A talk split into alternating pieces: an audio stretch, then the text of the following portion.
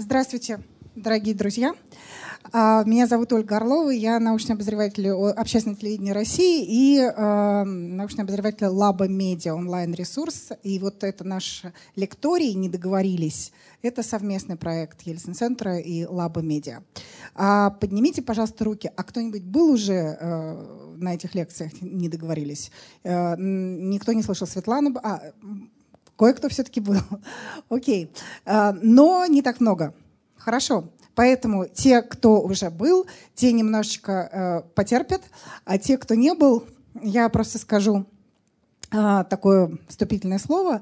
Э, каждый раз в начале лекции мы говорим об этом, потому что наш проект называется «Не договорились». То есть речь идет о тех научных областях, о тех научных проблемах, где ученые не пришли к какому-то э, общему знаменателю.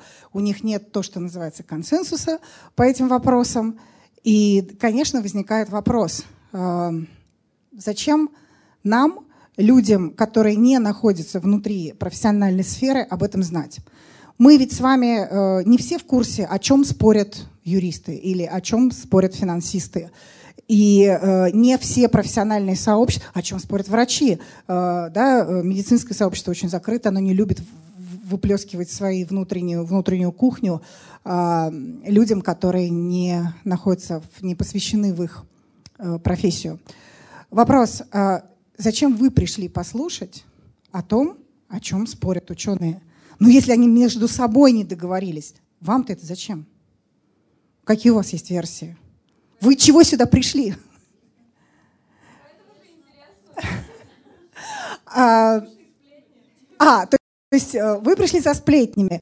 Ну, в каком-то смысле э, по адресу кое-что, это точно э, вы сегодня узнаете, услышите. И каждый раз действительно в каждой лекции у нас есть то, что называется такая околонаучная кухня. Это, да, окей, хорошо. Но хорошо, Тогда следующий вопрос. Вот смотрите. Когда мы понимаем, что ученые не договорились в вопросах глобального потепления, это касается нас очень серьезно, каждого из нас. Ну, тут стоит подключиться. Когда мы э, понимаем, что внутри научного сообщества идут сейчас очень жаркие споры о э, правилах геномного редактирования человека, да, когда, э, значит, ГМО, так называемые, дети, имеют ли они право на жизнь, как их производить, каким образом. И там вот ученые точно не договорились. Но это тоже имеет отношение к нам. Ну, когда речь идет об астрофизике, о дальних объектах, квазары, пульсары. Ну, то есть это то, что никак, никогда в жизни не повлияет на каждого из вас. Зачем об этом нам знать? Тем более, например, там в космологические вопросы. Ну, вопросы что было в первые миллисекунды создания Вселенной, все равно это уже случилось. Зачем нам это?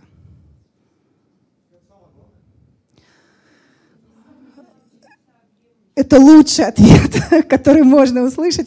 Я думаю, особенно сейчас Сергей, э, Сергей Борисович прокомментирует. И теперь тогда я представлю нашего лектора, потому что я не случайно спрашиваю про астрофизику. Сергей Борисович Попов – профессор РАН и доктор физико-математических наук, а, ведущий научный сотрудник Государственного астрономического института имени Штернберга, МГУ имени Ломоносова, а, астрофизик и популяризатор науки. И у меня тогда вопрос, э, Сергей, к вам. Зачем вам рассказывать свою внутреннюю кухню? Зачем вам а, сообщать людям, которые в этом точно совершенно не разбираются и не будут разбираться, зачем вам рассказывать о том, о чем вы спорите с коллегами? Ну, наверное, как ни странно, первый ответ вот так, такой же, как у публики. Самое потому, главное? Э, нет, вот который был другой, потому что это Сплетни. интересно. Потому что это интересно. А. А, то есть интересно рассказывать. И э, это действительно существенная составляющая популяризации, наверное. Э, и с другой стороны, действительно, э, есть люди, которые считают, что э, наука такого вот фундаментального уровня, она может и, и должна быть достаточно закрытой. А есть люди, которые считают ровно наоборот, что она э, должна быть достаточно э, прозрачный, то есть вот не открытый, в смысле, кто хочешь заходи, что хочешь бери, а именно прозрачный в том смысле, что э, со стороны должно быть более или менее понятно, что там происходит внутри. Э, хотя бы на общем, ну, на детальном уровне действительно разбираются специалисты только в своей области, а уже в соседней области непонятно, что делается. Но мне кажется, что важно, чтобы э, наука была достаточно прозрачной для общества, поскольку сейчас э, наука большая, наука достаточно дорогая. И поэтому ее такая искусственная самозакрытость, э, по крайней мере в долгосрочной перспективе, может сыграть против науки. И э, большая открытость, она не оставляет места для очень большого количества мифов. А мифы, они э, чаще всего, опять же, срабатывают в отрицательную сторону. Ну тогда почему же в таком случае ученые так сильно не любят журналистов? Именно тех, э, ну, делегатов со стороны общества, которые приходят к ученым, задают вопросы. Однако именно эта категория, эта социальная группа, которая ученых раздражает больше всего. А, ну, Если, казалось бы, это ваш инструмент для того, чтобы вас лучше понимали, и э, сейчас все сведется к деньгам, к тому, чтобы вас лучше финансировали? А, не-не-не. А вот если лекторы называется «Не договорились», то примерно в таком жанре средний приход журналистов э, обозначается фраза «не подготовились». И э, там классический пример, э, приезжают журналисты, они снимают, я там пытаюсь что-то, да нет, говорит, мы уже поедем, нам дальше шамана снимать. Э, и в этом смысле действительно, вот у людей раз, два, три какие-то пункты, нужно быстро всех проехать, им совершенно все равно, и мне все время, с одной стороны, хочется проделать эксперимент вместо себя кого-нибудь подставить, чтобы человек какой-то ну, не очень когерентную ерунду говорил, но именно ерунду де-факто. И, естественно, человек будет кивать, все это снимут, и лучше бы это пошло в эфир там, на федеральном канале, было бы весело. Так так и происходит, так и а, идет. ну, в общем, знаем. да. Ну, интересно сделать это искусственно. А, с другой стороны, обратная вещь. То есть вот э, человек приезжает на интервью, сказать, очень хорошо, у меня вначале к вам один вопрос. Назовите там хотя бы одну из пяти самых известных моих публикаций. Если вы ни одной не называете, пример, ну, там, не детально, тему хоть, хоть про что. Знаете, как со студентами. А, тому, кто скажет, какой экзамен вы сегодня сдаете, ставлю тройку. А, вот примерно так же. Но я понимаю, что это очень жестокий подход. Вот как дальше в анекдоте, вот валит, вот валит. Да, вот, валит. Итак, но с другой стороны, хорошо, а, Значит, э, журналистам надо готовиться, и публике надо готовиться к тому, чтобы э, ну, воспринять то, что рассказывают нам ученые. Но тут возникает ведь другой вопрос. А как же мы тогда, вот когда мы слушаем ученые споры, как мы вообще можем понимать, ну, скажем так, э, степень важности того, что обсуждают. Внутри науки э, находится довольно много э, маргинальных тем. И, и, на, и, и, естественно, человек, который находится не внутри научного сообщества, когда ты запасаешься попкорном и смотришь, о, из-за чего они спорят, из-за чего идет...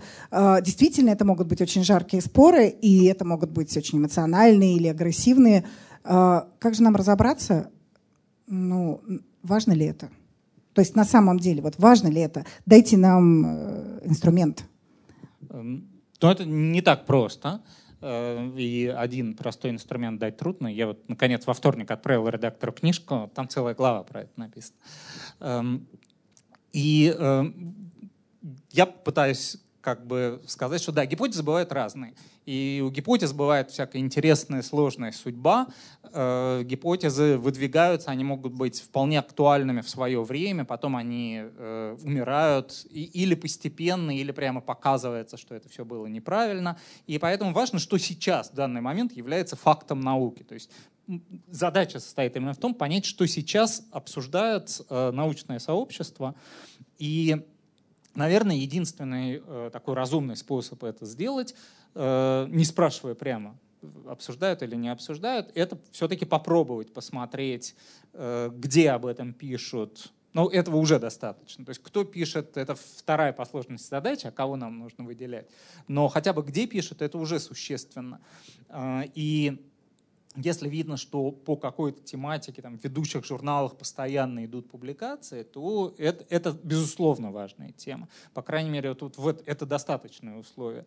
Э, иногда не необходимые, могут быть какие-то важные темы, которые э, там, не вызывают супер бурные дискуссии в ведущих журналах, но это какая-то редкость. Обычно все-таки э, уровень обсуждения можно понять по тому, где он происходит. Ну, на самом деле, мне трудно себе представить, э, так вот, как бы обычного зрителя или читателя э, научно-популярной литературы или научно-популярных там каналов на YouTube, кто действительно следил бы за обзорами и вот смотрел бы научные журналы да, и, и, и смотрел конечно. бы действительно, о чем там пишут и по поводу чего э, ученые ругаются. Это очень мне вот я с трудом представляю так, такого читателя или зрителя. А, поэтому а, мы э, в этот раз, э, поскольку вот каждый раз на нашей лекции мы представляем какую-то отдельную область, да, у нас мы говорили про генетику, говорили про проблемы мозга, компьютера и э, нейроинтерфейса, и сегодня вот в той области астрофизики, которую представляет Сергей, мы выбрали две темы.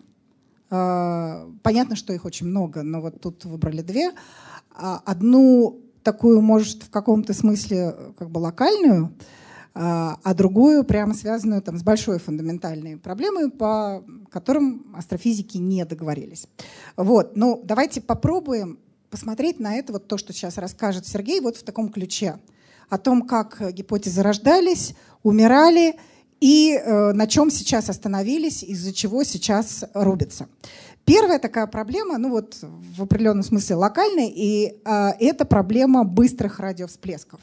Э, это проблема, которая возникла не так давно. В общем-то, ей получается там где-то примерно там, ну, больше 10, да, примерно 12 лет, 2007 год, когда аспирант, которого звали Дункан Лаример, обнаружил вот эти быстрые радиовсплески. Странное явление астрофизическое.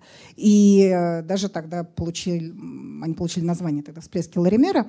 Но э, сразу возникла проблема, кто это и что это. И эта тема появилась, она как-то быстро попала уже вне астрофизического сообщества, она стала желтеть. Потому что, естественно, она была связана с темой зеленых человечков. Ну, то есть кто источник этих радиовсплесков. Об этом узнали люди вне э, астрофизического сообщества. А, и вот, э, Сергей, расскажите просто, как это происходило, откуда они... То есть что, что вначале подумали ученые, когда обнаружили их? Да, а, давайте начнем немножко издалека, чтобы было понятно, что Вот так все они всегда начинают издалека. Да. а, чтобы было понятно, что идея зеленых человечков, она вполне нормальная, она сразу приходит в голову. То есть мы мысленно перенесемся в 67 год, глубоко вдохнем, представим себя в 67 году в Англии когда были открыты радиопульсары. Э, то есть представьте, вы наводите радиотелескоп какую-то точку неба. Ну, на самом деле там телескоп выглядел как такой плетень большой, его особенно так не наведешь. Но как бы то ни было, вы смотрите с помощью этого радиотелескопа определенную точку неба, и вы получаете строго периодический сигнал. То есть сигнал точнее, чем ваши часы в обсерватории. Вы не видите никаких изменений между сегодняшней записью и вчерашней по времени между сигналом. Первая идея сигнал искусственный. Да? Давайте даже не буду спрашивать. Сигнал искусственный, как минимум. То есть, поэтому первая идея, там, советский спутник, американский спутник, вы довольно быстро смотрите, понимаете, что это, скорее всего, не спутник. Хотя бы потому, что он сегодня в одной точке и завтра в другой точке, и в той, в той же точке. И это очень важно. Соответственно, это не спутник. И поэтому, кстати, вычеркивается летающая тарелка. Тоже не буду спрашивать. Почему? Потому что она обычно не висит в одном и том же месте. Все, все кто видел летающие тарелки, знает, что они не висят в одном месте, да, а выписывают такие петли сложные. Человек долго за ними следит и падает. А, хорошо. А, итак, первая идея все-таки сигнал искусственный. Поэтому люди сразу, первая идея была, вот отбросив там спутники, э, тарелки, что это материнская планета. То есть мы видим там условно радио, какие-то сигналы точного времени, не знаю, исходящие с э, другой планеты. Да, самая нулевая идея, потому что это будет потом важно, мельком сказать, что это просто земной сигнал. То есть первое было доказать, что он именно астрономический. Он выглядит искусственным сразу. Но было отброшено, было показано, что это не земная. И так это планета. Теперь вопрос. Как быстро показать, что это не планета? У вас есть хорошая гипотеза. То есть не просто это инопланетяне, а хорошая гипотеза. Это планета, обитаемая планета. Как быстро показать, что это, ну или проверить, что это планета или не планета, проверить?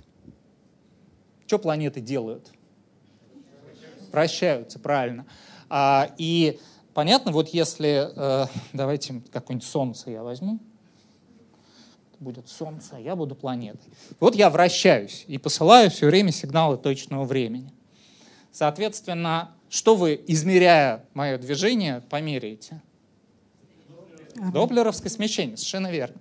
Причем ясно, что обитаемая планета не может иметь орбитальный период 100-500 лет, да, там слишком холодно, если такой большой период. То есть период должен быть порядка года, ну там где-то больше, где-то меньше, красные карлики поменьше.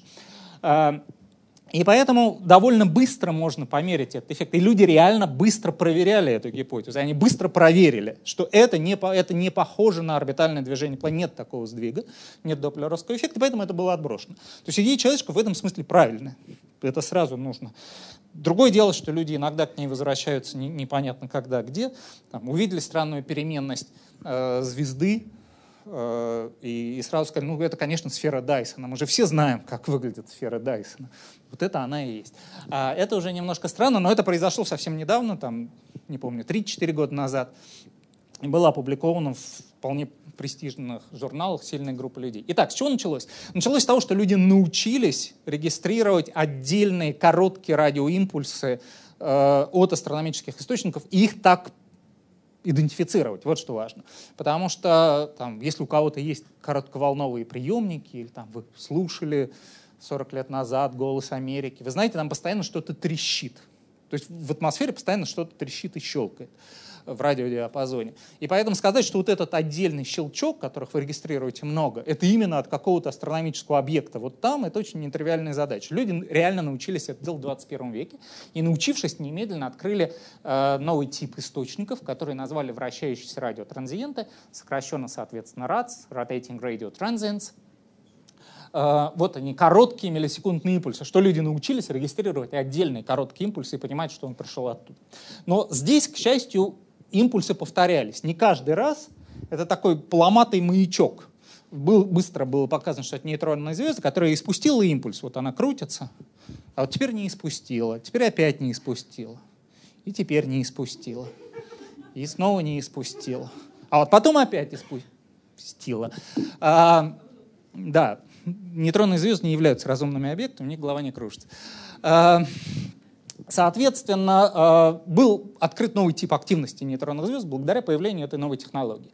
А потом люди продолжали использовать эту технологию. Группа под руководством Лоримера, э, это, значит, мы пропускаем, в 2007 году, ну, в смысле, это показано, что это нейтронные звезды, тут понятно, вот это забор и это забор, но просто здесь колышков не хватает. Вот. Ну тут просто надо понять, что все-таки у нас от 1967 от Англии да, до 2007 вот прошел определенный да. путь, и, соответственно, все это время шли наблюдательные, э, шли наблюдения. Да-да-да, да, люди... И, и мы фактически с болот Баскервилли, когда, помните, там посылал сигналы, и вот, соответственно, да, да, да, да. И как бы решали, кто же это испускает. К 2007 году стало уже гораздо более яснее. Да. И э, в 2007 году появилась статья, люди обрабатывали архивные данные, обзора по поиску пульсаров, и увидели странный сигнал. То есть это короткий радиоимпульс, но здесь, вот что это за такая красивая полосочка, почему она наклонная? Э, мы привыкли, что значит, электромагнитные волны распространяются скоростью света, но это происходит в вакууме. А реально межзвездная среда, космическая среда — это не вакуум, там плазма. И в плазме электромагнитные волны разной длины волны или разной частоты, что вам больше нравится, распространяются с разной скоростью. И вот что здесь показано, здесь частота по вертикальной оси, вот сигнал на высокой частоте 1,5 ГГц пришел вот в этот момент, он коротенький совсем, вот он импульс. А на частоте 1,4 ГГц пришел немножко позже, на 100 миллисекунд позже. А сигнал на 1,3 пришел там еще на 200 миллисекунд позже. И это позволяет узнать, как много плазмы, как много электронов на своем пути встретил этот сигнал. И тогда вы можете сказать, э, как далеко он был испущен, ну, в среднем, естественно.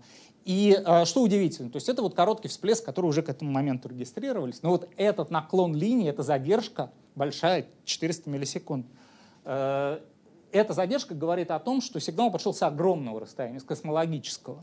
И сигнал довольно мощный. То есть это прям такой бубух. Более того, э, то есть первое, сигнал какой-то странный, доселе такого не видели. Он космологический, он очень мощный. И еще одна вещь, это обнаружили не просто случайно, вот знаете, там, как обычно, шел, нашел 100 рублей. А, а это было найдено в результате некоторых поисков, и можно было оценить, как часто они происходят. Удивительно, что даже по одному событию они дали правильную оценку по порядку величины. И сразу было ясно, что таких штуки происходят на небе тысячу раз в день. Тысячи раз в день, давайте так сказать. То есть вопрос с тем, что это в Земля и то, что то есть это планета где-то близко, он просто был снят и да, закрыт все сразу. Было все. И главное, все. их много. Вот это поразительно. Стало ясно, что их много, и они далеко. Да. А, и, э, собственно, почему их не видели раньше? Ну, то есть это само по себе удивительно. На, небе такая штука в радиодиапазоне очень хорошо слыш, слышна, видна, я не знаю, детектируема. А, и дело в том, что радиотелескоп обычно смотрит на маленький-маленький-маленький кусочек неба. Мы увидим потом, на какой примерно кусочек неба. А, и поэтому неудивительно, что их заметить трудно. Их на сегодняшний день известно около 100 штук, ну, опубликованных, по крайней мере. И казалось, что с одной стороны это, наверное, какой-то новый интересный класс источников, но с другой стороны он один пока. И большая часть астрономов не очень дернулась, ну, некоторые дернулись, придумали какие-то идеи. А, было это обнаружено вот на таком телескопе в Австралии. Антенна вот эта, ну, понятно, это тарелка, да, вот это реально домик. То есть тут 64 метра. Это такое недофутбольное поле что нам нужно. Э, история очень похожая на то, что было с гамма-всплесками космическими. В 60-е годы, там, после Карибского кризиса, народ решил, что плохо прямо сейчас начать ядерную войну, надо немного подождать. И э, был заключен ряд соглашений там, о запрете испытаний в, сколько, в трех средах, не помню. Эм, но за этим надо следить. И, соответственно, американцы запустили серию спутников Вела, вот так он выглядит. Э, соответственно, для американцев это спутники-разведчики, для нас спутники-шпионы. Э, и они немедленно стали регистрировать гамма-всплески. На Земле нет особых источников мощного гамма-излучения, кроме ядерных взрывов. Но сигналы они регистрировали из космоса. Вот это самый первый гамма-всплеск. И снова они видят сигнал, координаты определяют плохо, он пришел откуда-то оттуда. И непонятно, где находится источник. То ли где-то далеко, близко. И в течение 30 лет это была такая жгучая загадка, вот на смену которой пришла э, загадка быстрых радиовсплесков. И еще в 90-е годы люди упорно спорили, был вот большой диспут, между Лэмбом и Починским. И Починским, да, и Богданом да. Починским. Э, это, да, 1995 год, библиотека Конгресса США, публичный диспут, э, когда это выносится. Это вот тот случай, когда люди решили рассказать, э, так сказать, городу и миру о том, о чем они не договорились. Причем там с голосованием, значки на входе надо было брать. Я думаю, что это происходит в нашей галактике, я думаю, что это происходит... А, может быть, вы слышали э, научные бои или, так сказать, научные батлы и так далее. Вот, если вы думаете, что это придумали сейчас, если кто-то видел эти там проекты, допустим, на канале Культуры и так далее, нет, нет, это ученые придумали это сами и вполне готовы рубиться. И вот... Да, и придумали на самом деле сто лет назад. То есть в следующем году можно отметить. Вот какое важное событие произошло в 1917 году. Был предложен Эйнштейном лямбда-член, то есть то, что мы сейчас называем темной энергией. А не то, что вы подумали. Ну, и, может быть, вы о нем и подумали, но постеснялись сказать. Так вот, э, в 2020 году прошел первый большой диспут, то есть диспут по гамма-всплескам, он повторял диспут 2020 года. В 2020 году, вы не поверите, в 1920 году люди не знали, есть галактики или нет. Э, то есть только там в середине 20-х годов было надежно, надежно установлено, что галактики есть. В 20 году э, Кертис и Шепли э, спорили о том, есть ли другие галактики, действительно ли эта система как наша. Ну вот э, сейчас можно было бы устроить диспут по быстрым радиовсплескам, то есть история в этом смысле повторяется. И, как вы видите, не дважды. Знаете, вот у Кнышева есть замечательная фраза, есть такой интересный я не знаю, писатель Кнышев, да? История повторяется трижды. Э, один раз в виде трагедии, два раза для тупых. А, и э, вот, значит, третий раз у нас повторяется, как минимум, история. А, итак, 2007 году первая статья, второй статьи, то есть со вторым случаем пришлось ждать аж до 2012 года, пять лет. Это много. И в 2012 году никакой ясности не появилось. Потому что, смотрите, первый всплеск, он был там, ну, в какой-то пустой площадке. И, скорее всего, было ясно, что он находится далеко. А со вторым всплеском, ну, вроде все похоже, тут циферки похожи, но он в плоскости галактики. И если у вас есть два объекта, один бог знает где, а другой в плоскости галактики, вы думаете, все-таки это объекты галактические – а вот, вот первый был неправильный, а вот второй правильный. И, и никакой ясности это не вносит. Люди предложили очень хорошую гипотезу. А, это испарение черной дыры. А, погуглите, Wi-Fi придумали люди, которые искали испарение черных дыр. Эм, ну, опять-таки, ничего особенного в 2012 году не произошло. Более того, а, люди на радиотелескопе открыли явление, которое назвали перитоны. Перитон — это из Википедии фотография, чтобы вы знали. Вот, перитон выглядит вот так.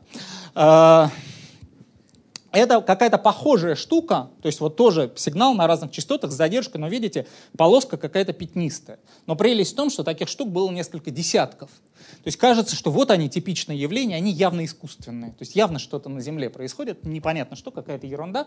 А те два ровненькие, ну, они вот такие ровненькие, потому что они неправильные. А вот это правильное явление. Может быть, это никакая не астрофизика, и зря теории э, какие-то сочинять. Поэтому э, люди так примерно и думали, многие, но не все, так что появились сомнения. Э, сомнения развеялись в июле 2013 года, когда было представлено сразу четыре всплеска хороших, как первый, как лоримеровский всплеск. И вот в этот момент стало ясно, что это точно новый класс э, явлений. И люди стали придумывать много гипотез. Тут есть всякие красивые слова, они у нас еще появятся. И появилось, наконец, устойчивое выражение «быстрые радиовсплески». На мой взгляд, совершенно бессмысленно. Мы предлагали их по-другому, потому что быстрые радиовсплески — это ни о чем не говорит. Хорошо. Кроме того, э, вот эти две замечательных девушки, очень прекрасные радиоастрономы, э, показали, объяснили, что такое перитон, а оказалось, это микроволновки в обсерватории. То есть астрономы, люди заняты, они думают о науке, да, и поэтому, кинув бутерброд микроволновку, они не ждут, пока она доработает до, значит, за секунду до мерзкого блямкающего звука вы нажимаете кнопку, открывается дверца, автоматика все тушит, но в это время сигнал выбирается за дверцу. Мозг у вас от этого не вскипает, ну, то есть вскипал у тех, кто пытался объяснить перитоны. А, а телескоп может это зарегистрировать, но при определенной ориентации. То есть вообще радиоастрономы пытаются избавиться от помех. Например, сейчас есть проблема в Западной Вирджинии, там телескопы стоят, а, и сейчас очень модно, вот мне интересно, чем тут пылесосят. Ну понятно, тут можно телес... роботы робот-пылесос запустить, да, он будет ездить. А, а знаете, в Западной Вирджинии там места много, и там газонокосилки роботы ездят. И они обмениваются, они, естественно, радиоуправляемые. То есть есть база, вот они там запрещены в окрестности телескопа, чтобы они не давали наводку. Там есть молчащая область, они даже в каком-то детективе была воспета, типа секретных файлов, я не помню. А, там нельзя сотовыми телефонами пользоваться. Ну, в смысле, телефон вы можете достать и пользоваться, там вышек нет. А, можно им что-нибудь, гвоздь небольшой забить. А, и, значит, это было нетривиально, что это дает действительно сигнал. Люди сложно э, это объясняли. В статье есть замечательная фраза, которую я всегда цитирую, просто она выглядит... Статья читается как первоапрельская, но это очень сложное исследование, очень детально. Фраза выглядит примерно так. Бимодальный характер распределения быстрых радиовсплесков по мере дисперсии объясняется двумя разными типами микроволновок, стоявших на кухне. А, есть один сигнал, который они не воспроизвели. Э, считается, что в момент открывания в дверце застряла фольга, э, и отражение на этой фольге очень сложное, э, породило очень сложную структуру сигнала. Но как бы то ни было, а все вот эти крылатые олени развеялись. То есть, вот, если вы видите крылатого оленя, значит, постарайтесь сесть и ждать, пока он сам развеется. Никаких, не садитесь за руль. Хорошо. А, итак, стало ясно, что это новый тип явления. Давайте посмотрим, как сильно это отличается от других. Неважно, что по осям. Неважно. Здесь разные вспыхивающие источники. Пульсары, э, вращающиеся радиотранзиенты красненькие, вспышки на солнце, вот они где-то тут живут, там более экстремальные. Вот быстрые радиовсплески. То есть вот вы знаете, вы можете почитать Мишеля Фуко какую-нибудь историю безумия. Вот там вначале прокаженных селили отдельно, потом сумасшедших. То есть вот они живут совершенно отдельно, их выгнали. Они, вот, а, они настолько экстремальны. Они вот в этом, тут больше рядом вообще ничего нет. Нет никаких похожих источников. Ну, по вертикальной оси светимость. То есть это очень мощная светимость при очень короткой длительности, по сути. Это уникальные э, источники для таких мощных источников не физично э, понятие температуры, а, ну, просто чтобы вы представили, как понятие не физично, но в циферке это мы написать можем, а температура здесь получа, получается, если бы это было тепловое излучение, она имела бы температуру 10 в 35 степени градусов. Ну, неважно, чего уже, Цельсия или Кельвин. 10 в 35 степени — это 1 и 35 нулей. Не поленитесь, напишите 35 нулей. Это просто вот механически, вы понимаете, как как это круто. Хорошо. А, был открыт такой необычный тип источников. Что быстро У нас еще Да. нормально, нормально, Я- мы идем, да, хорошо. А, Можно только я вот Да. уточняющий вопрос? Просто смотрите, вот э, в зоологии, да, э, когда э, люди, которые описывают новых, новый вид, вот появляется у тебя какой-нибудь новый, там, вылавливаешь рачка. Э, Соответственно, есть определенные правила описания, по которым ты можешь его классифицировать. И зоологи большие в этом смысле молодцы, то есть у них это все расписано, как это делается. Э, Как действуют астрофизики в этом случае? У вас появляется новый астрофизический объект. да. У вас И- есть э, такой же, как у зоологов, там правила описания, э, ручки, ножки и так далее, и так далее? Как вы А, действуете ну, в этом да, случае? а, ну, не так действуем. А, То есть вы не зоологи? Потому но- что вы нам показываете прям вот карту, по которым вот, э, похоже, вот Ну, живут ну, эти, по- эти. Похожих, похожесть есть какая-то, но а, просто зоологам, вот именно зоологам проще. Ну, что там строить большой график? Ножек не бывает там 6,5, 10,35 ножек. Поэтому все проще. А, И редкие, знаете, как это Никулинский анекдот, когда си- сидит компания, там сколько, 7 человек, допустим, а, человек что-то роняет, под стол случайно наклоняется, как машинально считает ноги. И, и получается 11. Поднимается, значит, перед ним 6 человек. Как? В чем ответ? Обчитался. Вот, а здесь все проще, то есть э, измеряются параметры, и, как правило, э, двумерный график рисовать проще, э, было бы хорошо представлять в голове там десятимерные графики, но люди рисуют много графиков, откладывая по разным осям разные измеренные параметры, наносят известные источники, и мы смотрим, что похоже. Ну вот здесь, давайте, чем синенькое отличается от беленького, вот Да. здесь излучение не когерентное, здесь когерентное. А, ну, то есть вот лазерное излучение, например, когерентное, там мазерное излучение когерентное, а тепловое излучение, к примеру, не когерентное. А, это означает, что, грубо говоря, здесь все электроны излучают по отдельности, а здесь их излучение каким-то образом синхронизировано. И таким образом какие-то что-то там вырисовывается. Но в частности, вот короткая длительность наводит на мысль о том, что это компактный объект. Там, нейтронные звезды или черная дыра подходят очень хорошо, потому что все очень быстро происходит. А, а, соответственно, там вот ну, характерная переменность на звездах, например, вспышки, это уже э, гораздо большие времена, там минуты, например, хотя бы. А, Естественно, если вы наблюдаете мощные всплески, то, что он далеко, говорит, что мощность большая. Вот Здесь давайте, э, там было красивое число какое-нибудь, 1043 эрг в секунду. Э, Это всем о всем сразу говорит. Э, Большая светимость, 1043 эрг в секунду, например, много это или мало? Это 3 миллиарда светимостей Солнца в узенькой полоске радиодиапазона. Это, это очень много, это больше светимости галактики в радиодиапазоне. Это вспышка, конечно, но это очень много. И э, хочется связать с каким-то катастрофическим процессом, там, взрыв сверхновой, еще что-то. Все это находится в архивных данных. И, естественно, мы не знаем, что происходило в этой точке неба точно в этот момент, там, 10 лет назад. В 2014 году люди впервые э, смогли зарегистрировать всплеск в реальном времени. То есть они прям смотрели радиотелескопом и увидели и поняли, что это быстрый радиовсплеск, и, что самое главное, не обсчитались.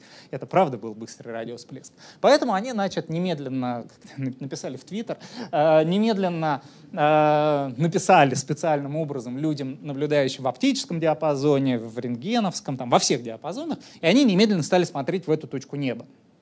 И они не увидели ничего это сразу исключает гамма-всплески, сверхновые, то есть кучу естественных объяснений, чтобы...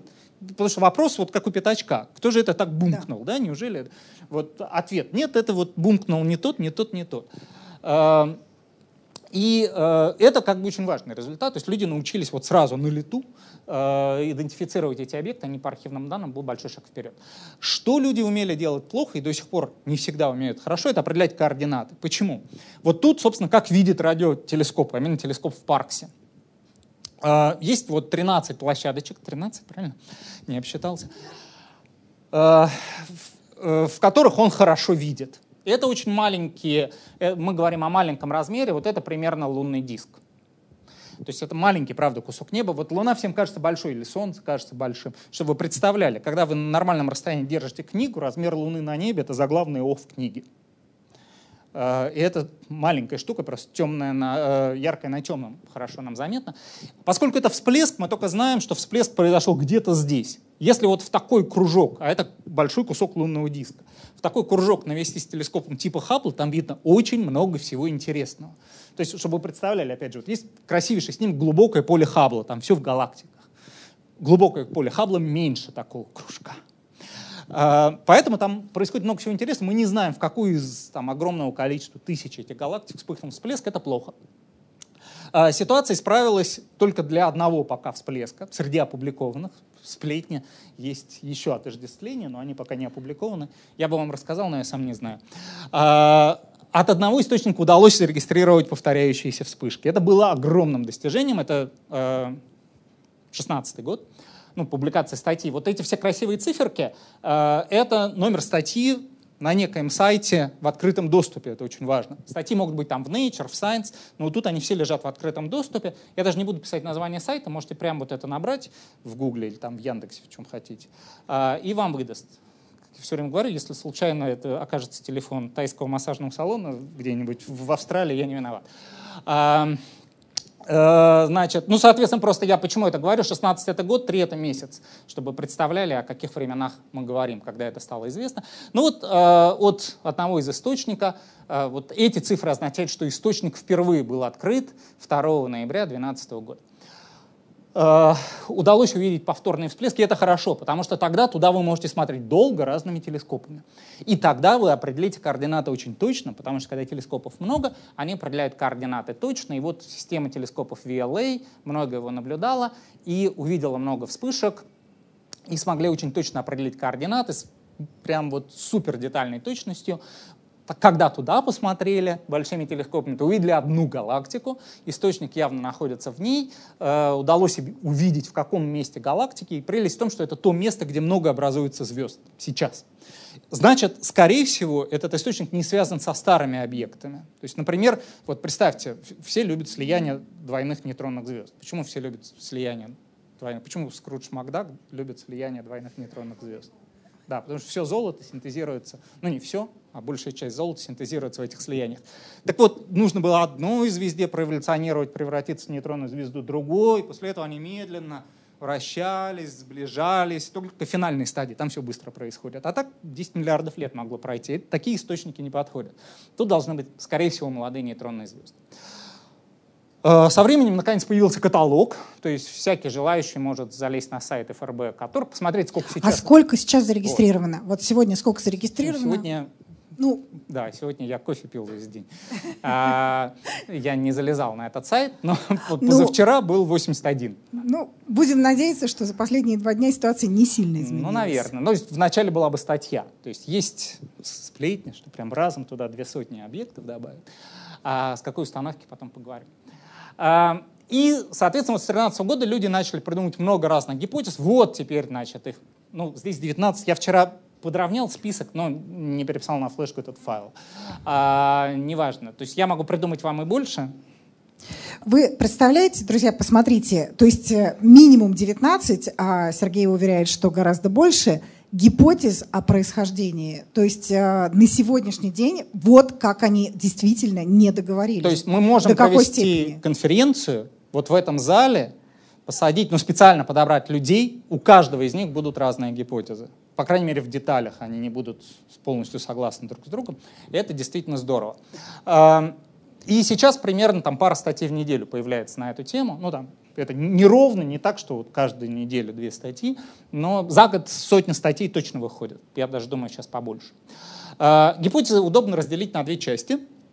Это нейтронные звезды и э, всякая экзотика. Нейтронные звезды, потому что они супер подходят. Они компактные, поэтому нет проблем с краткостью. Мы знаем, что нейтронные звезды радиоисточники со времен радиопульсаров, поэтому они прям очень хорошо подходят. Просто это такие вот нейтронные звезды на стероидах. Они слишком уж мощно пыхают. Э, и не в том смысле. Э, и э, Поэтому, значит, получается такие мощные всплески. А экзотик вот по какой очень хорошей причине. Э, это вот и про кухню, и про все остальное.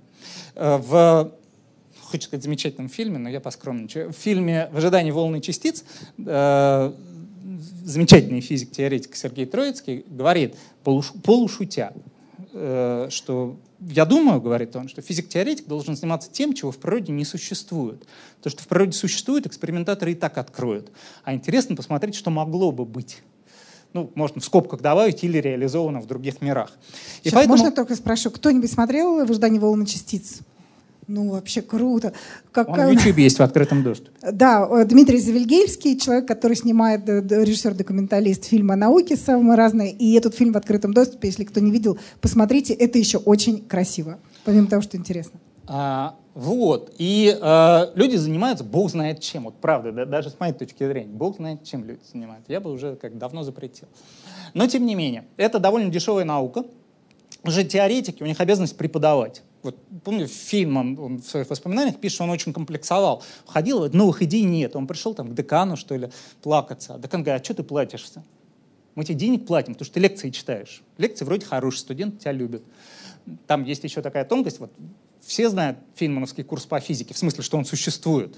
Все тома и я не читал. Вот. Это самый продаваемый в мире курс по физике. Фейнман не получил ни копейки, потому что все, что он создавал в э, рамках своего контракта, принадлежит университету.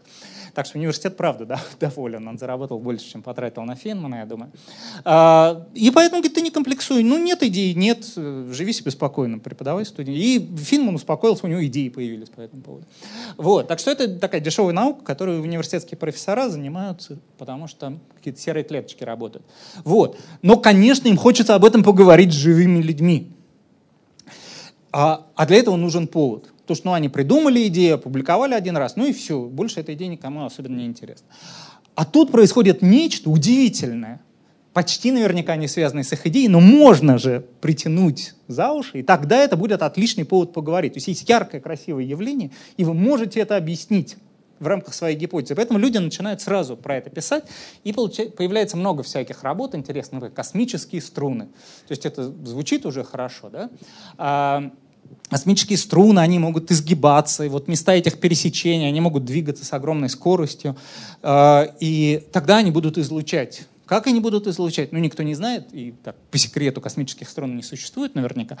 Э, но, тем не менее, можно посмотреть и попробовать, и посмотрев и попробовав, вы получаете, что можно получить что-то похожее на быстрый радиовсплеск. Просто нужно очень хорошо постараться. Э, про испарение черных дыр мы уже говорили, повторяться не буду. Я очень быстро промотаю гипотез много, а, я дойду до двух основных, и там чуть помедленнее буду говорить. А, нужно, можно, например, что-то делать с магнитосферой нейтронной звезды.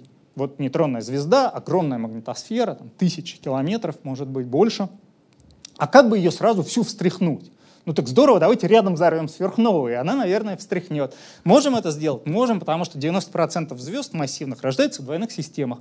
Вот одна звезда уже проэволюционировала, вторая взорвалась. Здорово. Ударили по магнитосфере. Чем еще можно ударить по магнитосфере? А давайте нейтронную звезду поместим вблизи квазара и квазаром ударим. Можно такое сделать? Можно. Посчитать интересно? Интересно. Взяли, посчитали. Ну и снова получили быстрый радиосплеск в определенном направлении. Что важно? А, ну, я уверен, что вот ни предыдущие, ни эта гипотеза не объясняют быстрые радиосплески. Это не означает, что они неправильные. В том смысле, что процесс-то и тот, и другой в природе происходит. И, наверное, какие-то всплески рождаются. То есть, вообще говоря, любая такая гипотеза, она, по сути, предсказывает какие-то виды всплесков, ну и пытается их параметры определить. То есть, это не бессмысленное занятие. Дело не в том, что вы угадали или нет. Там, как сыграют, знаю, там, Спартак ЦСКА. Ну, не угадали, все, значит, все заново. Но а, в этом смысле важно, что вот это все-таки когда-то может произойти. И вот это само по себе интересно, и поэтому заслуживает внимания. А, самая замечательная вещь которую мы сейчас наблюдаем, э, слияние нейтронных звезд. Естественно, вообще удивительно, что никто э, там 20, 10, 30, не знаю сколько лет назад, не предсказал, что при таких слияниях рождаются короткие радиовсплески. Длинные, кстати, предсказывали. Но вот э, тут бросились люди предсказывать. Э, можно белые карлики сливать, можно нейтронные звезды с белыми карликами, я не, я не стал отдельный слайд про это делать. А, очень хорошая идея супермассивные нейтронные звезды. Значит, добрый Microsoft Word все время мне говорит, супермассивные вы хотели сказать? Я говорю, нет, я хотел сказать супермассивные, выучите уже это слово, пожалуйста. А, что это означает? Это означает довольно печальную такую штуку, если задуматься. А, нейтронная звезда, если на нее кидать вещество, а, слопнется в черную дыру, это понятно. Это все знают. А, почему? Потому что в центре плотность доросла до большого значения. Вот это важно. Важна не просто масса, а плотность в центре. Вещество при какой-то плотности не может больше сопротивляться, схлопывается.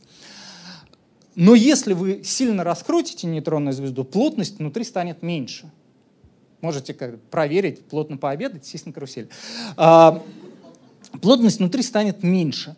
И вы рождаете в результате взрыва сверхновой супрамассивную нейтронную звезду, она быстро вращается, и поэтому она пока не схлопывается. Но не добавляя ни грамма вещества к ней, вы дождетесь коллапса, пока эта нейтронная звезда будет замедлять скорость своего вращения. И вот замедлившись, плотность в центре достигнет критической величины, она схлопнется в черную дыру. В этот момент, конечно, с магнитосферой что-то случится, она встряхнется. Исчезнет нейтронная звезда, которая ее создает. Э, красивая идея, тут тоже можно э, получать быстрые радиовсплески. Всплески. Э, почему все это не работает? Ну, не все, а по крайней мере часть. Потому что, во-первых, мы не видим одновременно никакой сверхновой, а во-вторых, потому что быстрых радиовсплесков много. Все эти механизмы могут что-то объяснить, но 10 тысяч событий в день они объяснить не могут. И это большая проблема. Нужно было искать что-то другое. То есть их оказалось слишком много? Да, это очень важный фактор. А, и это, ну вообще, как бы люди, придумывающие модель, любят это игнорировать. Потому что мы придумали модель, она работает. Это знаете, как вот, э, вы понимаете, есть разница между тем, что вы что-то можете заказать там, в интернете, и вам через 10 минут в форочку влетит дрон и положит это на стол.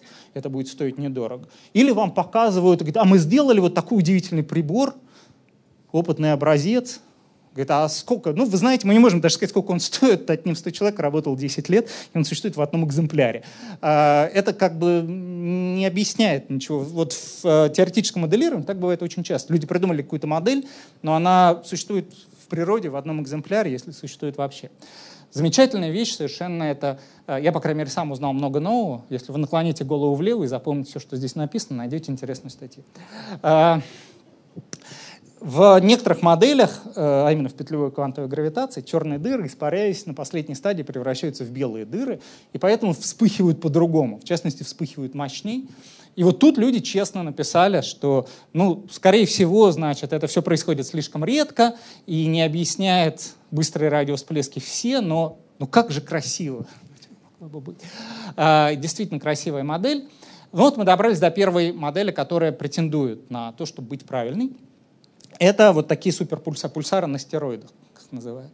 А, мы знаем, что пульсары могут давать очень мощные импульсы, не такие там не, не в два раза, не в три, на порядке более слабые, чем быстрые радиосплески, но можно попробовать представить себе и на числах показать, что это не безумная фантазия, что э, могут быть всплески гораздо более мощные на очень быстро вращающихся молодых нейтронных звездах с сильным магнитным полем. То есть это ничему не противоречит. И тогда просто отмасштабировав, вы скажете, что э, возможны всплески именно такие, и это все базируется на реально наблюдаемом явлении. То есть первая работающая такая хорошая гипотеза, то, что это такие суперрадиопульсары, скорее всего, очень молодые, быстро вращающиеся. Быстро пролесну еще там пару гипотез, аксионы, Дика? Да. да, у нас просто время. Да-да-да, я... Да, ага. Поэтому... Вот. А, безусловно, можно ронять что-то на нейтронные звезды. А, вторая хорошая гипотеза — это э, гипервспышки магнитаров. Есть магнитары, нейтрон, это наблюдается. Вот у меня тоже все время есть вопрос. А, назовите мне два самых важных астрономических открытия, когда-либо сделанных в нашей стране. Именно открытия, теоретически работы не считаются. Два. Ну, можно начать с одного, Обычно там вспоминают открытие атмосферы Венеры Ломоносова.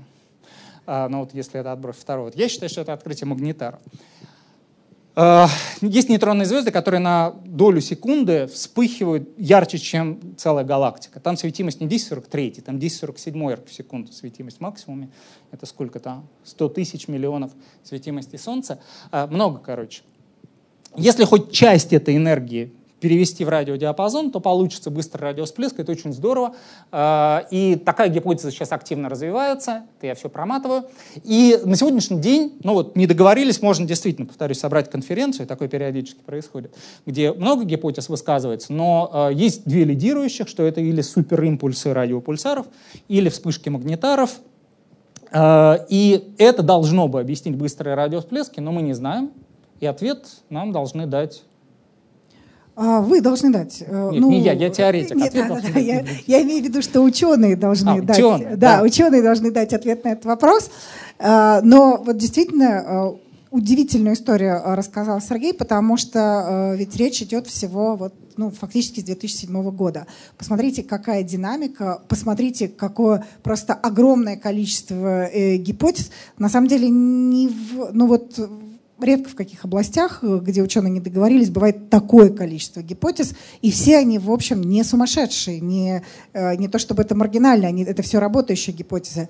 И плюс еще все-таки интересная история, а, как э, на примере вот этой истории с радиовсплесками, как устроена сейчас современная наука, как взаимодействует сообщество. Видите, когда надо было проверить, спросили, соответственно, другие проекты, которые регистрируют другие источники, там гамма, допустим, излучение, и люди люди откликаются и могут очень быстро-быстро помочь своим коллегам.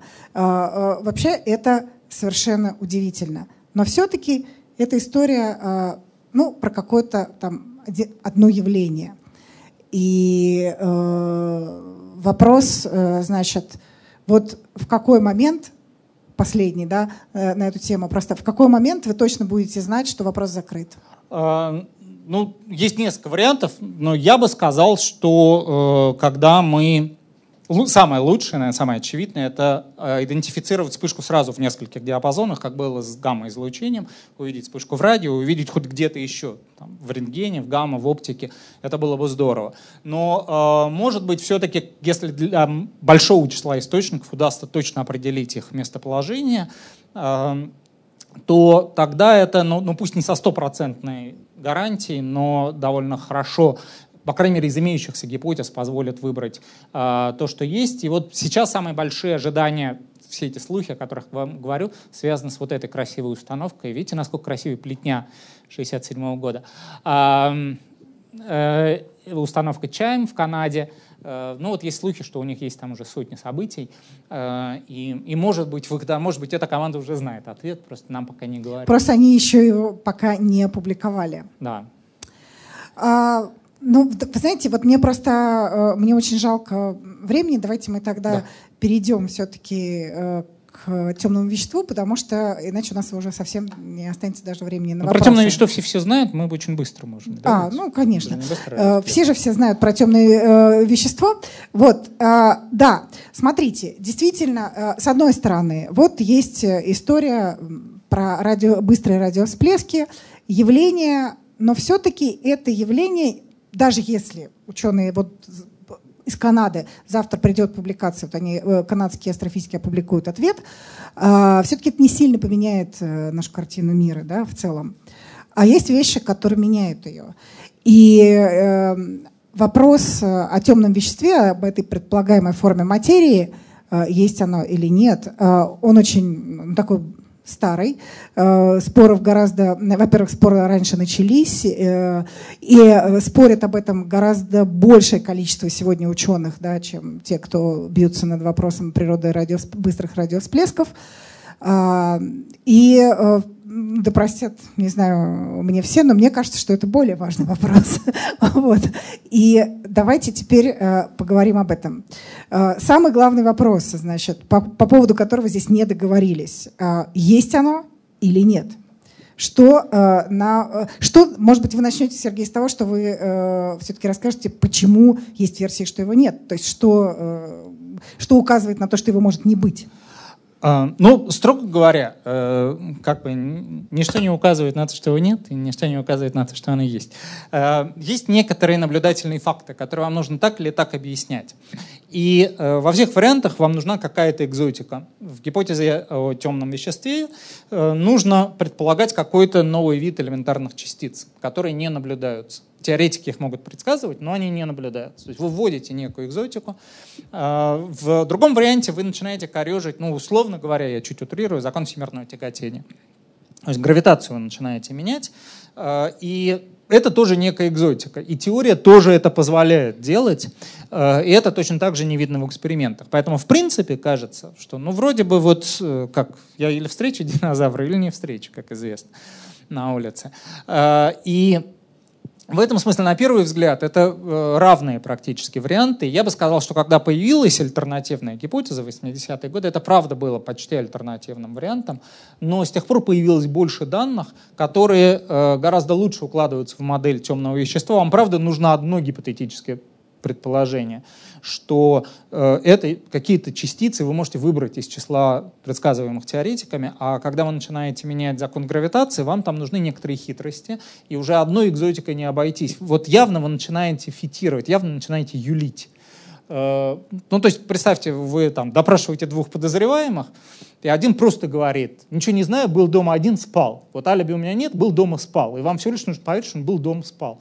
А второй начинает юлить, ну да, я проходил мимо, и вроде бы я нес топор, но я его нес совсем не за тем, я шел за елкой, да, сейчас июль, и зачем мне елка, ну вот, тем не менее, он упал, там, попал кому-то на ногу, поэтому он в крови, а тот, который с ногой ушел, и мы его теперь не... Ну, вот, вот, вот так примерно. Но в принципе он тоже может быть прав, может, он не трогал старушку, и все, все это правда. Вот. Но мы не знаем. То есть у нас нет окончательного, мы не можем осудить того или другого, соответственно, мы не можем выбрать одну из этих моделей. А, другой пример похожей ситуации – это вот есть черные дыры или нет. То есть действительно тоже не договорились. Э, у нас есть очень хорошие кандидаты в черные дыры, э, но нет окончательной уверенности, что там есть горизонт событий, например. Это очень трудно проверить. Ну вот здесь примерно такая же ситуация. А, ну давайте я, значит, кратко введу, да? Да. Во-первых, самое главное, вот темное вещество или темная материя. Мне не нравится темная материя, потому что я читал материализм и эмпирику. А можно коротко, коротко сказать все-таки, почему э, в России чаще употребляется темная ну, материя? Потому что это калька просто. Dark matter, matter, ну, переводим как материя. Да? Я видел совершенно анекдотичный случай, когда название известной книги э, «Fabric of Space» было переведено на русский как «Фабрика космоса». А, что, конечно, жить полная ткань космоса. Да? А, материя по-английски — это именно вещество. То есть вот там можно сказать материя и излучение, или материя и поля. А, это нормально. А для нас материя — это и вещество, и поля. То есть вещество, поля, там, излучение — это формы существования материи. Материя — более общее понятие. А это именно вещество. Почему? Потому что оно собирается в куче. Мы можем сказать, вот здесь галактика, и вокруг много темного вещества, вот тут галактика, много темного вещества, а в середине его меньше — оно там есть, конечно, но его меньше, оно собралось в кучу. А э, излучение устроено не так. Вот темная энергия — это то, что не собирается в кучу, ее везде одинаковое количество. Э, соответственно, вот этой э, темной материи, этого темного вещества много, 25% примерно от полной плотности Вселенной. Что важно, это примерно в 5 раз больше, чем вещество обычного. Обычное вещество — это то, что есть в таблице Менделеева, но в основном это водород и гелий. И поэтому темное вещество очень важно в больших масштабах, когда вы рассматриваете большие кучи вещества. То есть, когда вы рассматриваете космологические кучи вещества, больше там будет темной материи. Вот, повторюсь, просто поэтому это и важно. Эм, придумали его э, именно то темное вещество, которое сейчас мы называем темным веществом. И слово сочетание ввели в 30-е годы, сделал это Фриц Свики, он изучал движение галактик в скоплениях, галактики двигались быстро и двигаются быстро да, в скоплениях, но не разлетаются. Значит, их удерживает какая-то гравитация. Э, вот. Молекулы в этой комнате в воздухе двигаются со скоростью сотни метров в секунду. Эм, и, э, тем не менее, они там не, не разлетаются, Земля не теряет быстро атмосферу, потому что гравитация удерживает. Если вы попробуете такую же атмосферу создать на маленьком астероиде, гравитация не удержит. И э, это как бы ну, плохо, если вы хотели жить на этом астероиде. Э, соответственно, должна быть какая-то лишняя масса, вот Цвики ее придумал, но, естественно, он ничего не говорил про частицы за пределами стандартной модели, у него точно есть алиби, не было стандартной модели. Э, затем люди стали уже в 70-е годы, да, в 30-е годы он это придумал, и никто на это не обратил внимания. В 70-е годы люди обратили внимание, потому что разные группы в разных странах начали изучать движение звезд в галактиках и заметили, что Орд первым взглянул на небо и заметил, что галактика вращается. И заметили, что звезды на окраинах галактик двигаются слишком быстро, быстрее, чем предсказывает стандартная теория. И это означает, что галактика как бы не заканчивается, масса галактики продолжает расти, хотя там ничего не видно. То есть ну, мы, мы видим гравитационный эффект, и поэтому можно корежить теорию гравитации, в принципе, в этом идея. Мы видим только гравитационные действия темного вещества, поэтому изменение свойств гравитации тоже может сработать. Но проще это объяснить тем, что есть какой-то вид частиц, которого здесь много, и есть много таких кривых вращений. Вот в этой галактике, вот реально, вот галактика закончилась, там какие-то редкие звезды видны на окраинах или газовые облака, э, и, и они вращаются, наоборот, все быстрее и быстрее. И это совсем удивительно. Теория предсказывает, что все это будет, ну, я могу отмотать. Вот если бы не было темного вещества, вот так бы все это падало. По темному веществу, кому интересно, вот уже как это с русскими буквами, есть хороший журнал «Успехи физических наук» с понятным сайтом ufn.ru.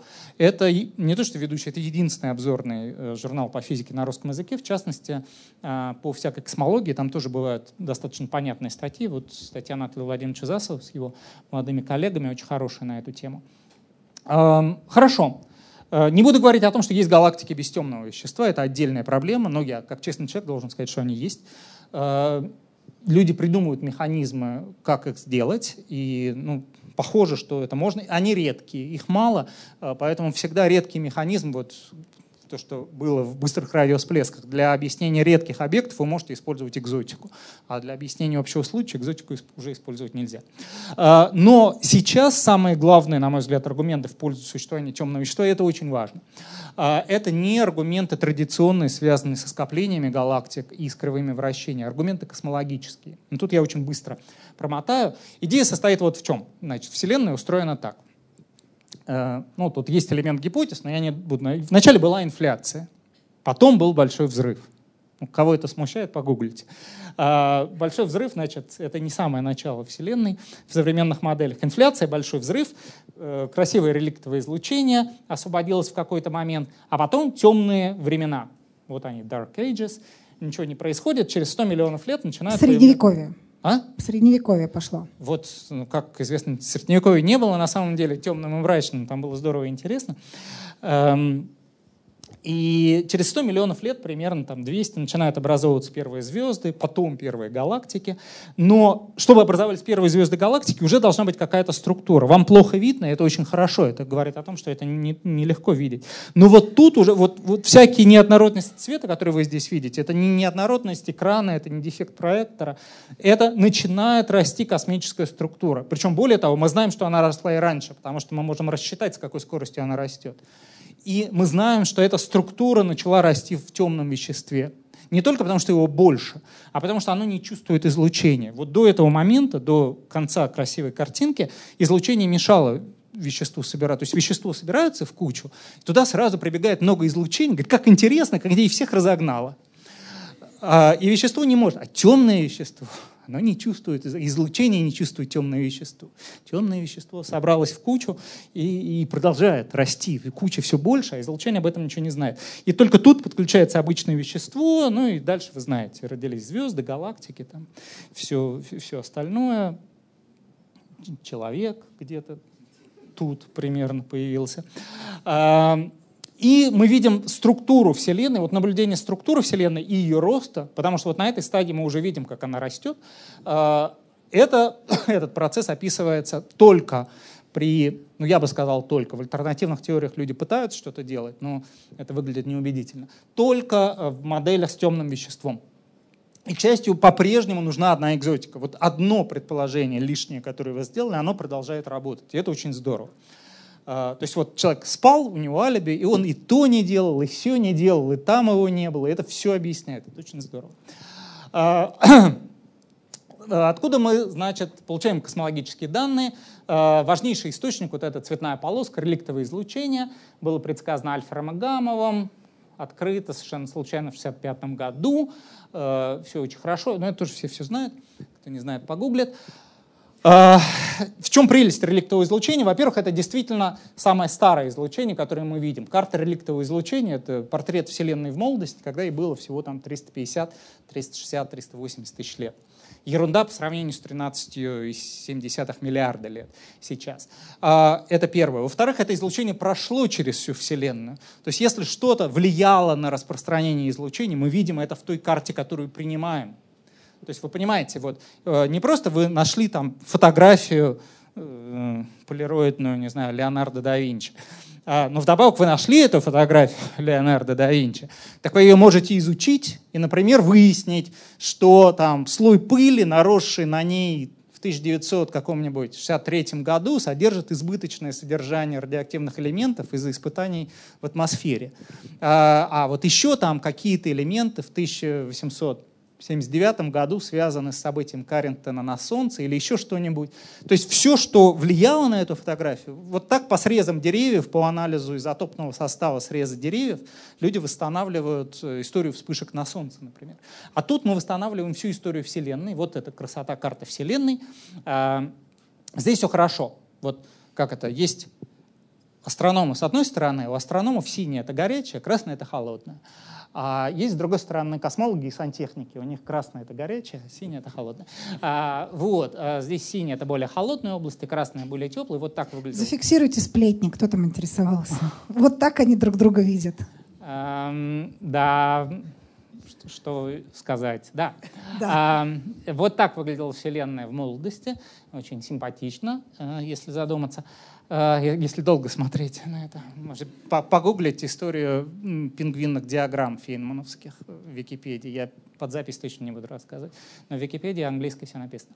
А, в частности, благодаря а, наблюдением реликтового излучения мы знаем, что Вселенная плоская. Я очень люблю это говорить, под, где запись? Я под запись очень люблю говорить. Люди говорят, конечно, говорят они, у вас и Земля плоская, и Вселенная плоская.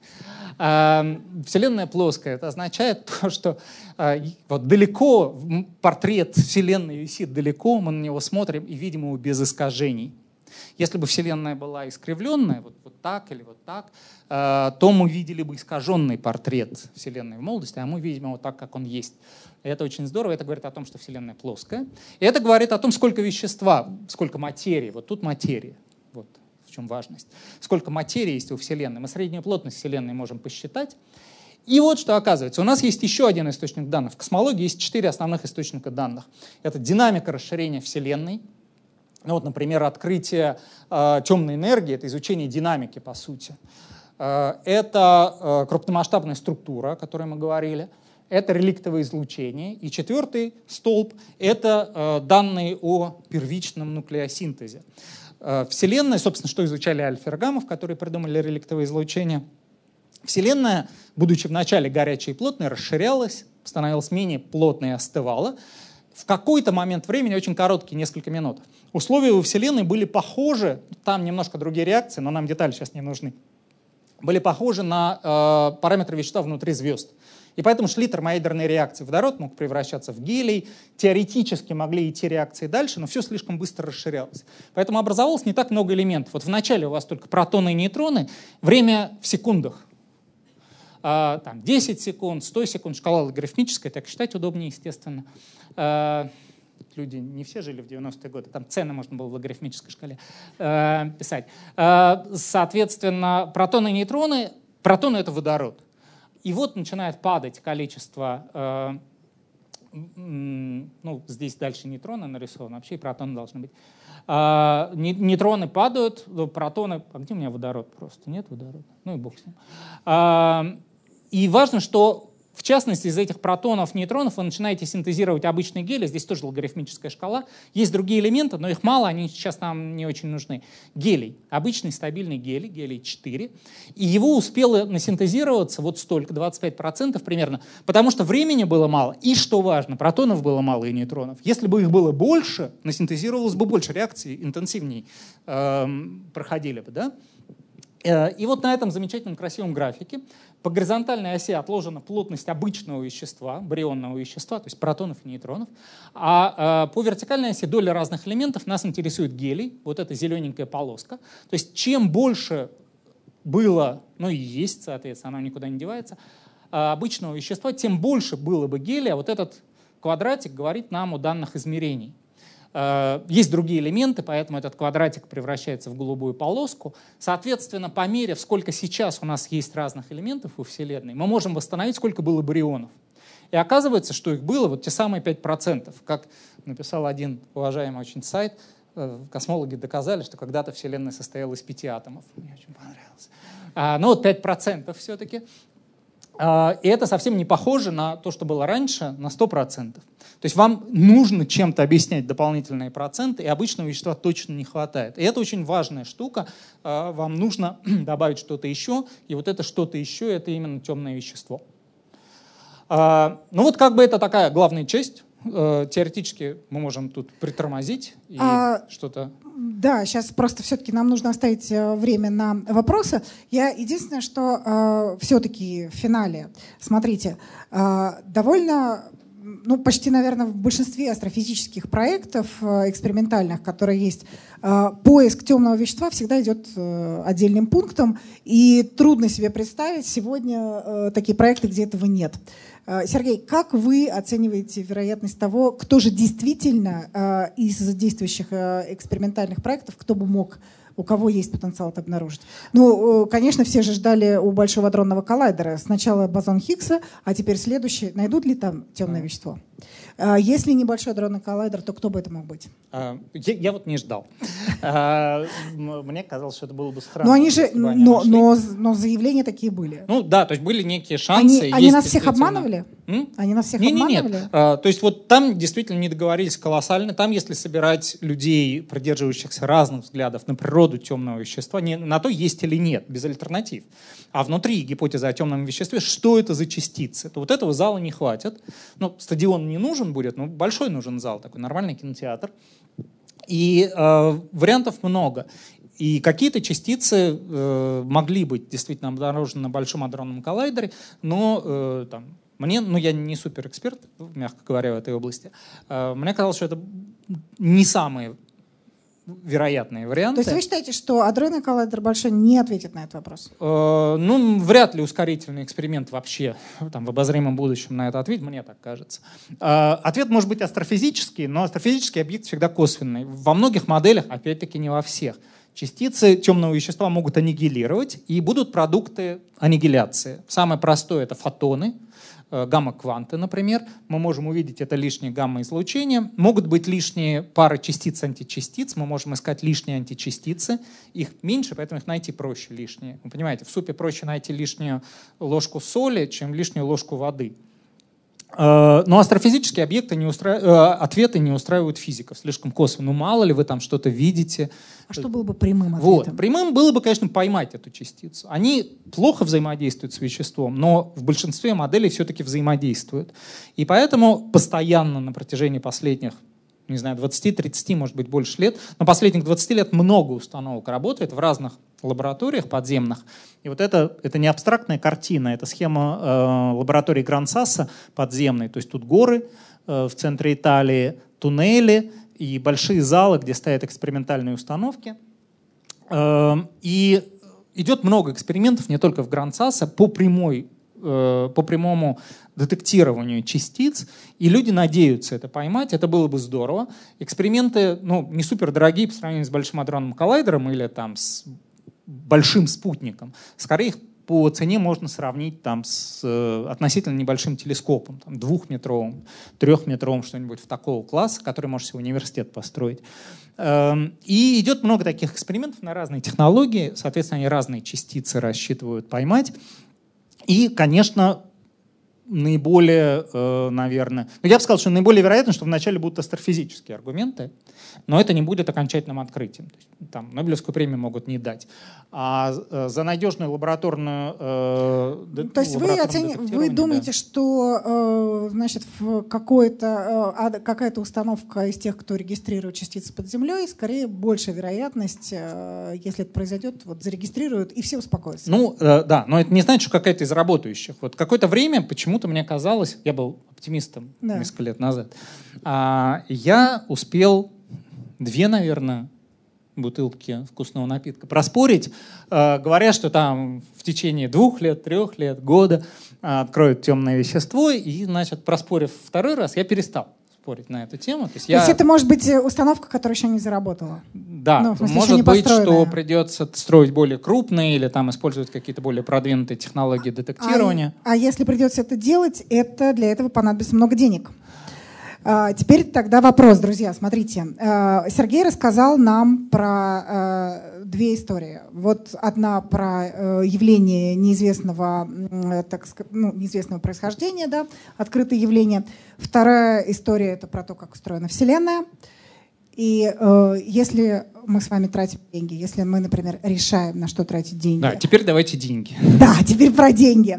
Вот смотрите, если есть возможность, например, э, скорее всего, вот мы запустим эксперимент и потратим определенную сумму. И вероятность того, что будет открыта э, по природа э, быстрых э, радиосплесков, и мы это поймем, и у нас вероятность этого там примерно 80, 85-90%. То есть, скорее всего, эксперимент будет удачен, и мы с вами поймем, что это такое. И с другой стороны, у нас есть кругленькая сумма, которую мы можем потратить на поиск темной материи, темного вещества. Но там вероятность, как мы уже поняли, очень-очень маленькая. 5-10%. Но это про э, природу Вселенной, это вообще про то, как мир устроен. Ну а там какая-то, в общем, довольно конкретная локальная вещь. Как вы думаете, на что бы стоило потратить деньги? А суммы-то у нас ограничены. У нас прям, у человечества. Кто за то, чтобы потратить на быстрые радиосплески? Это нет, насчет клянчить еще это всегда. Это мы, мы как бы всегда это держим в уме, конечно. Так. А кто за то, чтобы искать темную материю? Ого!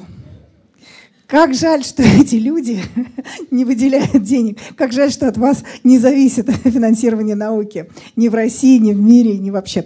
Сергей, что вы думаете? По... Ну, то, то есть я чувствую, что Екатеринбург хочет э, футбольный сильный клуб, а не там волейбольный, например, да?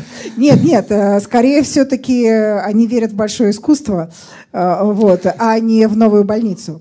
Э, это вот что-то такое из этой серии. Ну нет, так сравнивать все-таки не, не вот искусство и больницу на мой взгляд, перебор. То есть быстрые радиосплески, а... но все-таки это прагматика, все-таки это э, ну, гораздо более ощутимо, весомо, грубо, зримо. Это быстро ты быстро все понимаешь. Ну, да, безусловно. То есть это вот мы, обсуждая, называли это синицей в руке и журавлем в небе, да, то есть выбирается журавль. То есть менее вероятный, но Ну, поразительная, более... поразительная аудитория. Я вот, например, мне очень интересно, что думают сейчас те, кто смотрит. У нас идет прямая трансляция ВКонтакте, э, паблик в Ельцин-центра, и идет на, э, на YouTube, на канале Лаба Медиа, там тоже люди смотрят. Вот мне очень интересно, э, как там люди решают. Вот. Вы, конечно, удивительная в этом смысле единодушная э, аудитория, но Екатеринбург всегда поражал. Просто каждый раз поражает. Вот. А, когда, да. вообще Надо было когда... задать вопрос сегодня в 12 часов. Быстрые радиосплески мы хотим или темное вещество? Я что-то подумал. А, да, а, хорошо. Друзья, теперь ваши вопросы. Давайте переходим к вопросам вашим. Что вы хотите спросить? Давайте я буду, наверное, э, можно? Добрый вечер. Добрый. А, два вопросика. Первый – время. Вот мы знаем, что э, объекты, которые двиг, движутся с ускорением, для них э, время течет по-разному. Мешает ли это науке э, ну, рассчитывать, блин, запутался, как сказать, то есть э, создает ли это трудности в расчетах или нам нужно в будущем избавиться от времени и заменить его чем-то другой, какой-то Ох, величиной да, и единицей? Второй вопрос. Да, да, давайте вот, с первого. И второй... Это, это создать... Нет, давайте... Ну, в смысле, так, а то я забуду. То, то есть а, уже хорошо, два хорошо, вопроса. Ответьте. Да, уже два вопроса. А, значит, ну, науке это не мешает. Это там условно мешает аспиранту, которому поручили учесть эффекты такие общей теории относительности в том, что он считает, и ему это мешает очень сильно. Он может бросить все и, и уйти продавать телевизор, я не знаю, что-нибудь еще делать. А, так что в этом смысле это, конечно, трудность, но она техническая достаточно, поэтому она преодолима. Но с другой стороны, то есть там вот незримо содержался второй вопрос. Есть концепции, можете погуглить, можете там на фамилию Равелли погуглить, а, в, скажем, в петлевой квантовой гравитации, как я слышал, я даже не могу сказать, как я понимаю, а, там концепция времени не является фундаментальной. То есть время — это вот появляющийся, emerging а, феномен, а, и в этом смысле они на фундаментальном уровне обходятся без него. Ну, то есть обходятся, они так строят модель. То есть вот там как раз это оказывается неудобным концептом, но, естественно, мы воспринимаем время, поэтому э, когда мы в этой теории переходим на э, менее экстремальный уровень описания, время появляется, и нужно описать, как оно происходит. Но такие модели есть. Так что вот и то, и другое. Да, и следующий вопрос. Спасибо. И следующий еще. Вот э, сейчас многие стремятся найти красивую теорию гравитации, какую-нибудь вот одну, их существует много, все mm-hmm. хотят найти что-то одно. А может ли быть такое, что вот э, мы наблюдаем э, поведение вещества на протяжении там, много истории, может быть такое, что гравитация не всегда вела себя одинаково, а как-то эволюционировала, и законы гравитации mm-hmm. тоже менялись на протяжении а, истории? Да, ну, ну смотрите, здесь вопрос, э, как сказать, филологический до некоторой степени. То есть должна быть, допустим, гравитация меняется, мы не знаем. Ну, там, может быть, в первое мгновение большого взрыва, там, еще что-нибудь, когда-нибудь она вела себя по-другому. Но, соответственно, мы должны создать такую теорию, которая описывала бы и эволюцию, а не только там, современное состояние. Так что в этом смысле э, если такая эволюция была, то она должна быть включена в финальную теорию. Но это всегда не означает, что у вас должны быть там разные теории. То есть разные теории означают разные частные случаи. Вы там можете рассмотреть отдельно что-нибудь поведение в сильном поле, в слабом поле, записать формулы, а, но должна быть единая теория, которая описывает и ту, и другой единым видом, а частные случаи появляются, когда там один параметр большой, другой маленький, наоборот. Еще вопросы есть?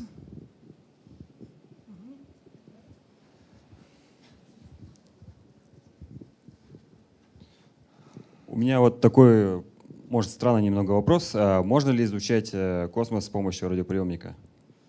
А, ну, видимо, я бы сказал, что нет. А, можно придумывать всякие удивительные вещи. То есть люди иногда люди задумываются примерно над этим. А, была красивая оценка, что ну, для телескопа любого радио, в том числе, самое важное там площадь этой антенны, чаши. А, и суммарная площадь всех смартфонов в мире больше, чем площадь всех радиотелескопов.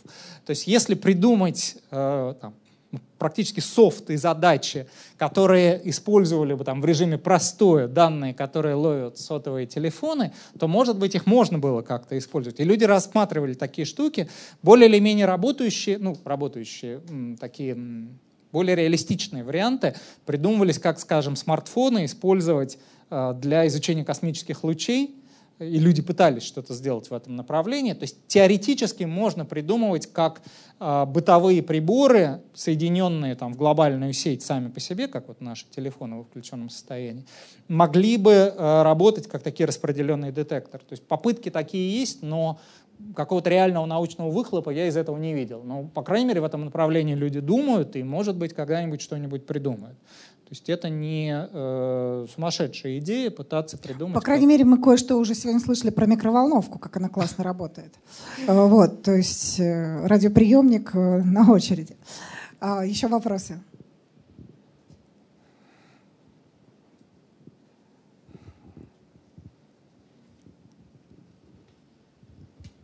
У меня такой немножко дилетантский вопрос, может, не по теме доклада, просто интересно очень. А верно ли, что раз открыты гравитационные волны, то гравитация — это волна. И гравитационное воздействие распространяется с какой-то определенной скоростью. Угу. А, скоростью света. Да, давайте с конца, так мне проще. А, там я, по крайней мере, уверен в ответе. А, и, и что я могу его правильно изложить. То есть а, регистрация а, гравитационных волн действительно позволяет, впервые позволила измерить скорость гравитации. Потому что детекторов несколько. И э, ну, там рассмотрим совсем идеальный случай. Мы видели гамма-вспышку, то есть мы прямо знаем, где находится источник с огромной точностью. А, и в это время работал три детектора, два детектора Лайга и Вирга. И они измеримо поймали сигнал в разное время. То есть мы прямо, прямо знаем, что шел сигнал, и он вначале дошел, ну я не помню порядок, но там, допустим, вначале до э, Вирга, потом до э, Ливингстона, потом до Хэнфорда, например. И в этом смысле скорость гравитации измерена. Она фантастически близка к, к скорости света. То есть там есть точность измерения, она очень-очень маленькая. Ну, в смысле, точность очень хорошая, разброс маленький. Разброс маленький, потому что источник далеко находится, все шло миллиард лет. Вот представьте, мы э, как это, сделаем удивительную вещь, поверим в долговременную стабильность банковской системы и откроем сегодня два счета. Вы на него положите одну копейку, а я положу две копейки. И откроем счет на 10 миллиардов лет. И вы увидите, насколько у меня будет больше денег через 10 миллиардов лет. А, соответственно, если бы скорость гравитации отличалась от скорости света то чуть-чуть-чуть-чуть, то за миллиарды лет следования сигнала это сильно бы расплылось, и сигналы были сильно в разное время. А, вот то, что источник далеко, позволяет измерить скорость очень точно. А, так что с этим все хорошо. При этом, к слову сказать, были альтернативные теории, где скорость гравитации там заметно больше или меньше скорости света. А, насчет того, что гравитация — это волна, ну, а, тут все-таки немножко по-другому, э, мне, мне кажется, надо говорить. То есть мы говорим о гравитационном поле. Поле распространяется. И да, мы впервые прямо померили, что это происходит с конечной скоростью, именно благодаря тому, что был одновременно испущен электромагнитный сигнал. У нас есть контрольный сигнал, который... Этот канал хорошо изучен. Электромагнетизм мы понимаем в достаточной степени. И в этом смысле, да, есть гравитационное поле, но а если есть поле, оно распространяется, мы называем это волной. Поэтому это как бы вопрос такой, ну тоже до некой степени филологический. Да. Вы уточнить хотите? Ага. Я, я на самом деле хотел в связи с этим задать вопрос. А, да. Если гравитация распространяется с какой-то ограниченной скоростью, то есть вот допустим Земля находится в гравитационном, а, под, под гравитационным влиянием от Солнца. Да. да? Солнце тоже движется да. Да, по какой-то определенной траектории. А свет, допустим, от Солнца приходит до нас за несколько минут. Да. Соответственно, и гравитация приходит за несколько да. минут. Тогда получается, что гравитационное влияние должно быть от той точки, где находилось Солнце, там, допустим, 5 минут назад. А, можно ли так? Нет, не, не, нельзя. То есть это можно прям... Ну, я не могу на пальцах это сделать, но нет. А, все-таки а, ну, ну, наверное, так, если вкратце понятнее э, будет, наверное. Важно, что это не непрерывный процесс. Вы не, вы не можете промоделировать такую штуку, что у вас из ничего вот не было, а потом хоп, например, вдруг появилось Солнце. Мгновенно на пустом мире вот было ровное плоское пространство, но хоп, возникло Солнце. Ну тогда да, там через 8 минут дойдет сигнал, если объект движется, то там будут какие-то поправки к этому э, специфические. Но э, здесь-то все уже существует, 4,5 миллиарда лет. А, но, э, но все-таки мы... Это, знаете, как вопрос, вот там, где сейчас находится Солнце? Где оно видно, там оно и находится. То есть можно это детально нарисовать и показать, что так оно и есть. А, ну, из гравитации получается так, но мне тяжело вот так размахивая руками, ответить. А вот все-таки возвращаясь вот к Лайго и Веру, ага. которые зарегистрировали гравитационные волны, у них э, детекторы позволили бы зарегистрировать э, частицы темного вещества? Или Не, это, они это, совсем про другое. То есть они, у них нет такой даже потенциальной это, возможности? Это, да. это вообще про другое, да. Это как там, ну я не знаю, можно ли с помощью они... МРТ сделать УЗИ, условно нельзя. Да, смотря что э, а, можно. Да. То, то есть, ну вот физически. Ну понятно, понятно, да. То есть у них это шанс. Еще вопросы? Ну, давайте.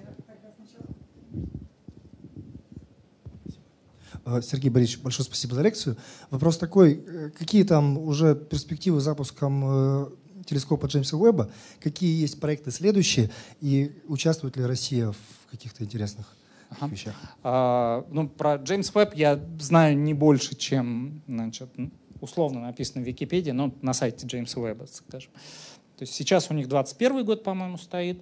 Вроде бы в 21 пока не сдвигали. А, но не знаю.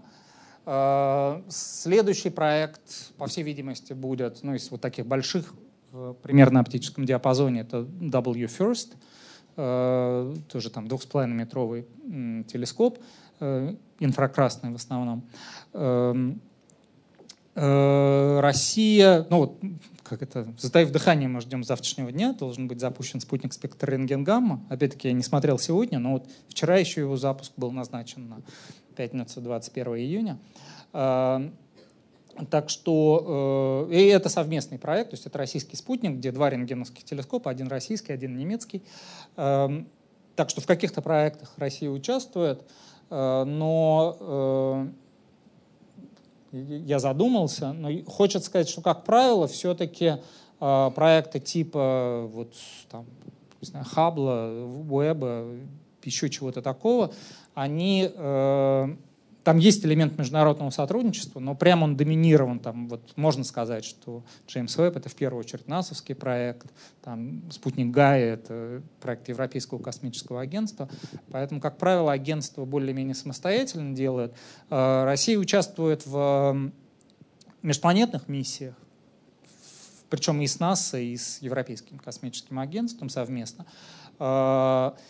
Есть проект ультрафиолетового российского телескопа «Спектру-Ф», э, который как раз пытались сделать международным, но вот сейчас непонятна его судьба, он там многократно откладывался, сдвигался. Я, я не знаю, на чем сердце успокоилось. Роскосмос грозился уменьшить финансирование фундаментальной науки внутри себя, а это финансирование в первую очередь Роскосмоса. Э, так что не знаю, А, я вот хотел уточнить, э, вы говорили, что Вселенная плоская, а пространство же у нас, как известно, трехмерное и изотропное. Да. То есть, ну, вот плоское имеется в виду, да, я вот э, как-то разовью просто эту идею, э, что значит, что без искажений передается. А, это означает, что вы в трехмерном пространстве можете пользоваться евклидовой геометрией. То есть мы не видим отклонения от евклидовой геометрии. Если вы выпустили а, ну вот, вот мы проектором будем передавать картинку не сюда, а экран у нас будет в 10 миллиардах световых лет находиться. Там картинка будет без искажений. Мы поставим там такой же ровненький экран, а, и будет такая же картинка. Если бы Вселенная была не плоская, то картинка была бы искаженная, она бы была бы там развернутой или свернутой. А, вот это имеется в виду э, плоская. Еще вопросы?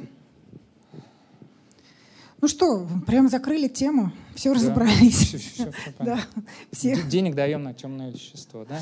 А, да, и это действительно а, очень приятно. А, мы выяснили. Я-то быстрыми радиосплесками занимаюсь, к слову. Хорошо, что... Ну, я не давил на аудиторию, вы заметите. Да, да, вот видите, вел действительно себя демократично, тактично и не влиял на судью. Э, что не характерно в России. А, а, спасибо вам большое, спасибо, что пришли. Мы были очень рады видеть вас. Э, и привет всем, кто смотрел э, нашу прямую трансляцию, кто, к сожалению, сегодня не в Екатеринбурге, а в Екатеринбурге прекрасная погода, прекрасный вечер. И несмотря на то, что лето, вы сидите здесь с нами и слушаете про темную материю. Непонятно, почему она вас волнует, но это прекрасно. Спасибо. Спасибо, до свидания.